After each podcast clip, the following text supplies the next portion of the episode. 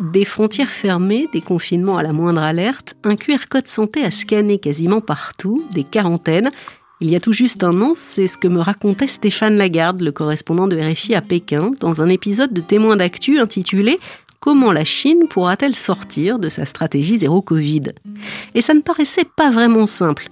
Mais ça y est, le 7 décembre dernier, la Commission nationale de la santé chinoise annonçait un allègement des mesures appliquées depuis trois ans dans le cadre de cette politique dite du zéro Covid. Mais concrètement, ça se passe comment? Je m'appelle Alexandra Cagnard et tout naturellement, c'est de nouveau Stéphane Lagarde que j'appelle aujourd'hui.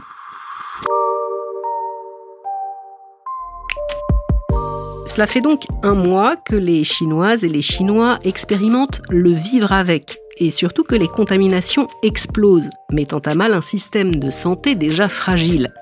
Mais pour ce qui est des chiffres, c'est un peu plus compliqué, à tel point que l'Organisation mondiale de la santé a récemment demandé aux autorités chinoises de partager ces données en temps réel pour que les autres pays puissent réagir efficacement. Parce que oui, si cela vous a échappé, quitter le territoire sans craindre une quarantaine au retour, c'est désormais possible. Bonjour Stéphane. Bonjour Alexandra. Il y a un an, la première chose que j'avais voulu euh, savoir, c'était comment tu vivais à Pékin après deux ans de zéro Covid. Euh, du coup, forcément, j'ai envie de savoir qu'est-ce que ça fait de vivre depuis un mois sans le trésor de santé, cette fameuse appli de traçage qui t'accompagnait depuis trois ans. Ah bah alors étonnamment, euh, au début ça fait tout drôle, hein, Alexandra. Moi je me souviens quand la première fois j'ai pris le métro sans scanner euh, ce fameux euh, pass sanitaire, hein, finalement, ce code vert, je demandais c'est sûr on peut y aller. donc on était vraiment très surpris tous au début. C'était même un petit peu avant le 7 décembre, avant cette ouverture, ce relâchement complet de la politique de prévention et de contrôle.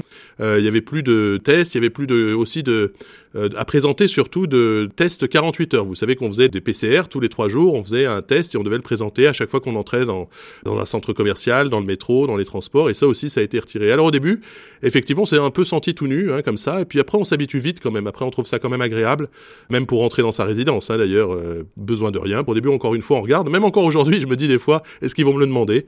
Mais aujourd'hui, ils demandent que le, code QR pour rentrer dans les institutions. Hier, j'étais dans un bureau de l'immigration, dans les commissariats de police, dans des institutions. Ils demandent encore le fameux passe vert là de sanitaire, hein, le code QR santé. Mais euh, tout va être retiré le 8 janvier prochain. On n'aura plus besoin non plus de contrôle de température, par exemple pour accéder aux gares, aux avions et à tout ça. Vous avez plus d'appli. Euh, les masques aussi, ça a disparu ou pas? Ah non, alors ça non. C'est même des masques renforcés. Aujourd'hui, on a les KN95, hein, c'est les FFP2 comme euh, tu dis chez toi. ici, c'est les KN95 et tout le monde porte ces masques-là encore. Sauf que le week-end, là encore, tu vois, ça fait à peu près maintenant trois semaines qu'on est dans cette situation-là. Au début, il y a eu euh, beaucoup de malades, donc euh, PK était complètement vide, mais là, les gens ressortent. Et euh, j'ai vu, par exemple, dehors, sur les lacs où on fait du skating, enfin du, patin à glace, j'en oublie mon français, là, il y a des gens qui mettaient pas de masque. Donc ça dépend. Dehors, dans la rue, en tout cas, certains commencent à l'enlever, mais la plupart des Chinois aujourd'hui encore, et les Pékinois en tout cas, portent un masque. Stéphane, il y avait trois mots qui faisaient partie de, de cette stratégie zéro Covid chinoise. Tester, tracer, isoler. Alors, tracer, tu tu m'en as parlé. Tester, ça aussi, c'est fini. J'ai suivi sur ton compte Twitter les guérites qui sont présentes euh, au coin des rues pour tester la population. Elles affichent toutes porte close et certaines sont même euh, mises en vente, c'est ça? Oui, alors ça aussi c'est un bouleversement, une révolution ici parce qu'on s'y était euh, non pas habitué, mais c'était vraiment notre quotidien. Hein. Moi, tous les trois jours, tous les mêmes parfois quand il y avait des résurgences Covid, toutes les 24 heures, on devait aller faire ces tests. Il m'arrivait d'aller en faire dans les kiosques de nuit. On y allait parfois le soir quand on n'avait pas eu le temps parce qu'on avait du travail ou autre chose. Euh, J'y allais le soir, donc on allait régulièrement, on faisait la queue. Ça durait pas très longtemps, mais on faisait ça depuis le mai dernier. C'était obligatoire dans toutes les mégalopoles euh, chinoises. Et effectivement, c'est d'ailleurs là qu'on a compris que ça changeait en fait. C'est quand ils ont commencé à arrêter les tests.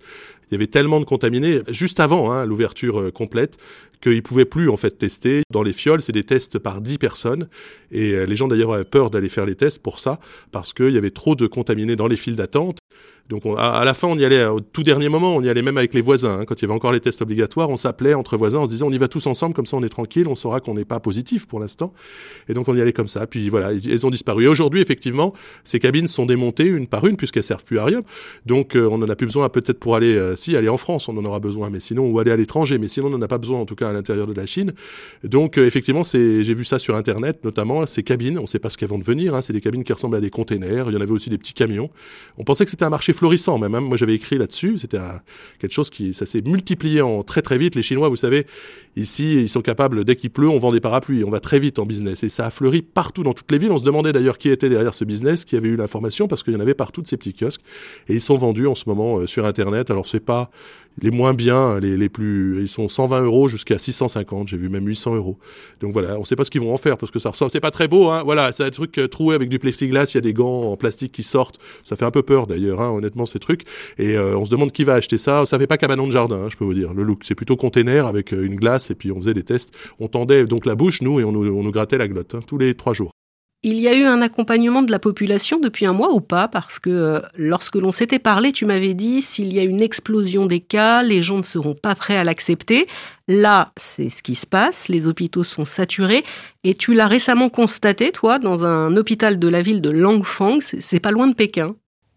Oui, c'est ça. Alors, euh, enfin, la province du Rebé autour de Pékin, à Pékin, ça a commencé par ici finalement, et puis Canton, hein, au sud. Il y a eu les deux, ces deux, régions, provinces, qui ont commencé euh, la vague, cette je sais pas comment on peut l'appeler d'ailleurs, la première vague Covid en Chine. Les médias euh, chinois d'État disaient la dernière, on verra bien. Mais euh, voilà, c'est en tout cas, ça a surpris tout le monde ici, effectivement. Euh, au bout de, même pas six jours, hein, tout le monde est tombé malade. Moi, je dis souvent, hein, je connaissais, et tout le monde dit ça ici. Ça a été tellement surprenant parce que on connaissait personne qui avait eu le Covid. En fait, en Chine, ici à Pékin, je parle. Hein, je parle pas de Wuhan, mais à Pékin, je connaissais personne qui avait eu le Covid depuis trois ans. Et là, en six jours, au début 30, 40, 50, et puis après 100% de mes amis, tout le monde est tombé malade. Donc effectivement, vu les statistiques, euh, ben forcément les urgences ont été encombrées, puis les, les, services respiratoires avec les personnes âgées. Aujourd'hui, ça va mieux, les gens retournent au travail, euh, ça va beaucoup mieux parce que c'est passé, les gens étaient malades, ils retournent après, évidemment, comme partout. Hein. Donc ça a repris la vie. Mais dans les hôpitaux, on était à Langfang, euh, tu l'as dit, c'est une ville de 200 000 habitants, donc une petite ville ici pour la Chine, et il y a effectivement, les urgences sont encombrées, il y a des gens qui meurent, il y a des familles qui sont éplorées. Des chariots brancards poussés avec l'énergie du désespoir, des visages fermés sous les masques, voilà plus d'un mois que l'hôpital de Langfang se bat contre une épidémie qui a surpris les campagnes alentours. Ici, on cultivait les céréales, les légumes, les fruits, quand d'un seul coup, tout le monde est tombé malade. Faute de place, les patients s'effondrent dans les couloirs ou sont allongés à même le sol. Cette parente accompagne un vieux monsieur de 79 ans qui a dû patienter plusieurs jours aux urgences avant d'être hospitalisé. Bien sûr que c'est le Covid. Tout le monde a le virus ici. On a attendu en bas pendant trois jours. Les médecins disent que les morts sont des personnes âgées, mais personne n'est venu nous voir. À chaque fois, on nous répondait Il n'y a pas de lit. Si vous n'avez pas de relation, ne pensez même pas à venir ici. Pas de lit sans guanchi, sans relation, comme on dit ici. Toutes les chambres du service des maladies respiratoires sont occupées par six patients, dont cette grand-mère. Elle a 74 ans, elle n'en revient pas d'être toujours là. Vendredi dernier, je ne pouvais plus ouvrir les yeux. Marcher entre le salon et ma chambre était devenu impossible. Mon fils m'a d'abord emmené aux urgences de l'hôpital du peuple, mais il y avait tellement de monde qu'on ne pouvait même pas s'asseoir. Et puis ils ont pris une radio de mes poumons. Ils ont dit Tes poumons sont devenus tout blancs, toutes les parties sont infectées. Ma petite sœur a eu la trouille en voyant ça. Je ne sais pas comment elle a fait, mais elle m'a trouvé une place ici. Donc il y a statistiquement, forcément, des gens qui meurent, comme partout. Sauf qu'ici, on n'en parle pas, puisqu'on ne parle pas des morts du Covid. Hein. Ça veut dire qu'on n'a pas du tout, du tout, du tout de chiffres? Alors plus du tout parce que la, Commission nationale de la santé a cessé de publier ses bilans quotidiens. Hein. Bon, c'est vrai que c'était devenu impossible parce qu'il y en a tellement. Avant, on pouvait tester, on pouvait savoir qui était contaminé. Là, il n'y a plus de tests. Donc, tu vois, euh, aujourd'hui, c'est impossible de compter. Donc, il n'y a plus de bilan quotidien. Donc, il y a, aussi un problème de reconnaissance peut-être de ces décès du Covid, puisque l'appellation même de mort du Covid a été, les critères en tout cas pour définir ces morts ont été réduits. Donc, aujourd'hui, seules les personnes qui meurent en étant positives et en ayant une pneumonie ou une infection respiratoire euh, sont comptabilisées. Donc, il y a beaucoup de morts du Covid qui ne sont pas comptabilisées. C'est ce que nous disent les familles. Hein. Quand on a été justement dans les hôpitaux, les, médecins parlent de pneumonie ordinaire. Il y a une épidémie de crise cardiaque, si tu veux, en ce moment, en Chine. On a parlé des hôpitaux surchargés. Il y a autre chose, Stéphane. Ce sont les crématoriums où il est très difficile aussi d'avoir une place. Oui, alors ça, on l'a raconté, on a vu les pompes funèbres hein, qui sont débordées. Et dans les pays d'origine confucéenne, en tout cas, que ce soit la Chine, la Corée, Taïwan ou d'autres, ici, dans cette région, dans ce nord-est de l'Asie, le Japon, on a un vrai respect des anciens. C'est aussi ça, peut-être, qui marquera les gens ici. C'est que rien n'est dit, euh, la, la, censure fait qu'on n'en parle pas de ces morts et tout ça, mais ça restera dans la tête des gens. Pourquoi? Parce que aujourd'hui, il y a des familles en Chine, moi j'ai des témoignages hein, qui me disent, euh, alors ils ne le disent pas au micro, c'est quand même quelque chose qui est tellement intime, mais on me dit, moi j'ai une amie chinoise là qui m'a raconté que six amis à elle avaient perdu un de leurs proches et qu'ils attendaient d'avoir une place au crématorium. Beaucoup de gens sont comme ça, même des gens, il y a même des témoignages de gens riches, de gens assez influents qui disent cela parce que tout simplement ils sont tellement encombrés. Et qu'est-ce qui se passe? Ben, Quand c'est comme ça, on a les corps à la maison. Euh, donc c'est assez violent. C'est moi je pense le plus touchant et le plus bouleversant, c'est ça, c'est que euh, là il y a des témoignages aussi sur Twitter. Je regardais tout à l'heure quelqu'un qui a dû vivre trois jours avec son papa euh, décédé à la maison parce qu'il n'y avait pas de place au crématorium. Donc même si c'est pas rapporté par les journaux, ça restera forcément dans la mémoire collective. Encore une fois, on n'est pas sûr du tout. Il faut le pire n'est pas certain. On est avec Omicron, on n'est pas avec les variants précédents. Euh, il y a des estimations qui parlent d'un million, un million cinq cent mille morts, peut-être à la fin, d'autres moins. Peu importe, ça sera peut-être moins de toute façon que ce qu'a fait cette épidémie dans les pays occidentaux au début, mais ça restera quand même parce que c'est simplement pendant trois ans, le régime chinois a, dit on, ne s'occupe pas de l'économie, on s'occupe que de la santé des gens. C'était ça le zéro Covid, c'était protéger les anciens. Et là aujourd'hui, ben, les anciens, ils, ils, sont effacés hein, petit à petit. Enfin, en tout cas, les plus fragiles disparaissent. Vu de l'extérieur, on a vraiment l'impression d'une énorme cacophonie. C'est le cas ou pas? Bah, il y a un côté chaos, hein, c'est vrai quand même, mais notamment encore dans le sud aujourd'hui. Moi, je faisais partie de ceux qui pensaient que petit à petit, la Chine allait s'ouvrir, allait réduire en tout cas ses restrictions. C'est ce qui était en, train de se faire depuis l'été dernier. Moi, j'ai été en vacances l'été dernier, j'ai pu voyager dans plusieurs provinces sans aucun problème. Donc, il y avait ces restrictions qui tombaient petit à petit. On sait pas que ça allait aller si vite. C'est surtout, si tu veux, Alexandra, le fait que comme le 28 mars 2020, la Chine a, fermé d'un seul coup, en une journée, une journée, elle a fermé ses 14 frontières, et eh ben là, pareil, en 72 heures, elle a ouvert tout. Elle a ouvert les vannes en plein hiver, comme ça, euh, du zéro Covid, c'était fini, on levait la restriction, donc forcément, ça a fait une explosion des infections. On pouvait pas s'y attendre comme ça, on pensait que ça, ça a duré, euh, moi j'étais optimiste et je pensais qu'ils allaient le faire, c'était à peu près annoncé, petit à petit, par étapes, hein, comme l'avaient fait les pays zéro Covid, comme la Corée du Sud, enfin plusieurs pays comme ça, Taïwan avait pris par étapes, avait décidé où l'Australie avait décidé de vacciner, puis d'ouvrir euh, petit à petit. Et donc là, ça s'est fait euh, avec un an de retard par rapport à ces pays-là, et ça s'est fait euh, du jour au lendemain. Alors pourquoi? C'est la question.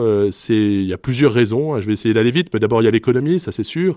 l'économie est en berne aujourd'hui. On, on, pensait, ils affichaient 5,5% de croissance. On sait très bien que ça sera pas ça, ça sera 3% pour cette année. Et puis aussi, il y a les manifestations, les gens n'en pouvaient plus. Hein. on a vu, on a raconté ça. Il y a eu des manifestations comme on n'avait pas vu. Alors ça n'a pas duré longtemps, voilà, euh, depuis 30 ans à Pékin, hein, c'était pas arrivé.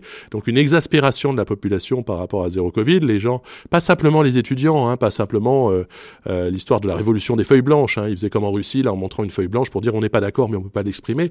Même ce qui a fait le plus peur au pouvoir, je pense, ce sont par exemple les concierges, par exemple les, les tantes et les oncles, comme on dit ici, donc les personnes âgées à Pékin qui allaient réclamer auprès de, de leur centre de résidence en disant nous on veut plus de la barrière, on veut plus des tôles, on veut plus d'être enfermés. Donc il y a eu partout comme ça et simultanément dans plein de villes du pays. Donc ça c'était jamais arrivé.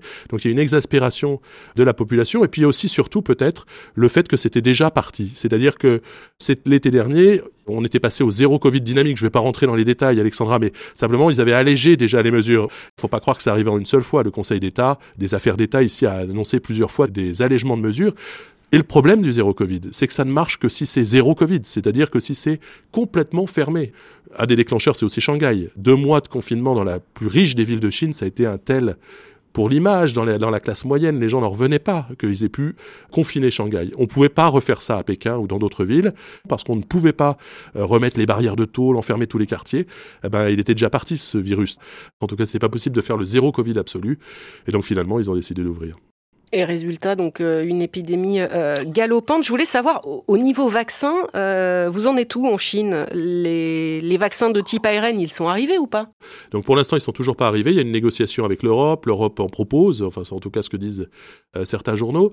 Le problème, c'est que pour une histoire de face, certainement, le pouvoir chinois ne veut pas de ces vaccins ARN. On sait très bien aussi que les laboratoires chinois n'ont pas réussi finalement, parce que nous, on nous a annoncé pendant près de deux ans, hein, un an et demi, pardon, on nous a annoncé qu'il y avait des essais, qu'ils arrivaient au bout de, des essais, et puis finalement, ils n'ont jamais débouché. Là, il y a un essai en ce moment en Indonésie de ARN messager euh, chinois en Indonésie en ce moment, mais pour l'instant, on n'a toujours pas les vaccins. Donc non, pour te répondre concrètement, on n'a toujours pas ces vaccins-là euh, ici.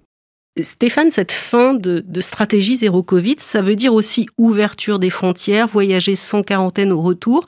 Mais vu le nombre de contaminations, plusieurs pays étrangers imposent des tests aux voyageurs en provenance de Chine. Ça agace ça à Pékin?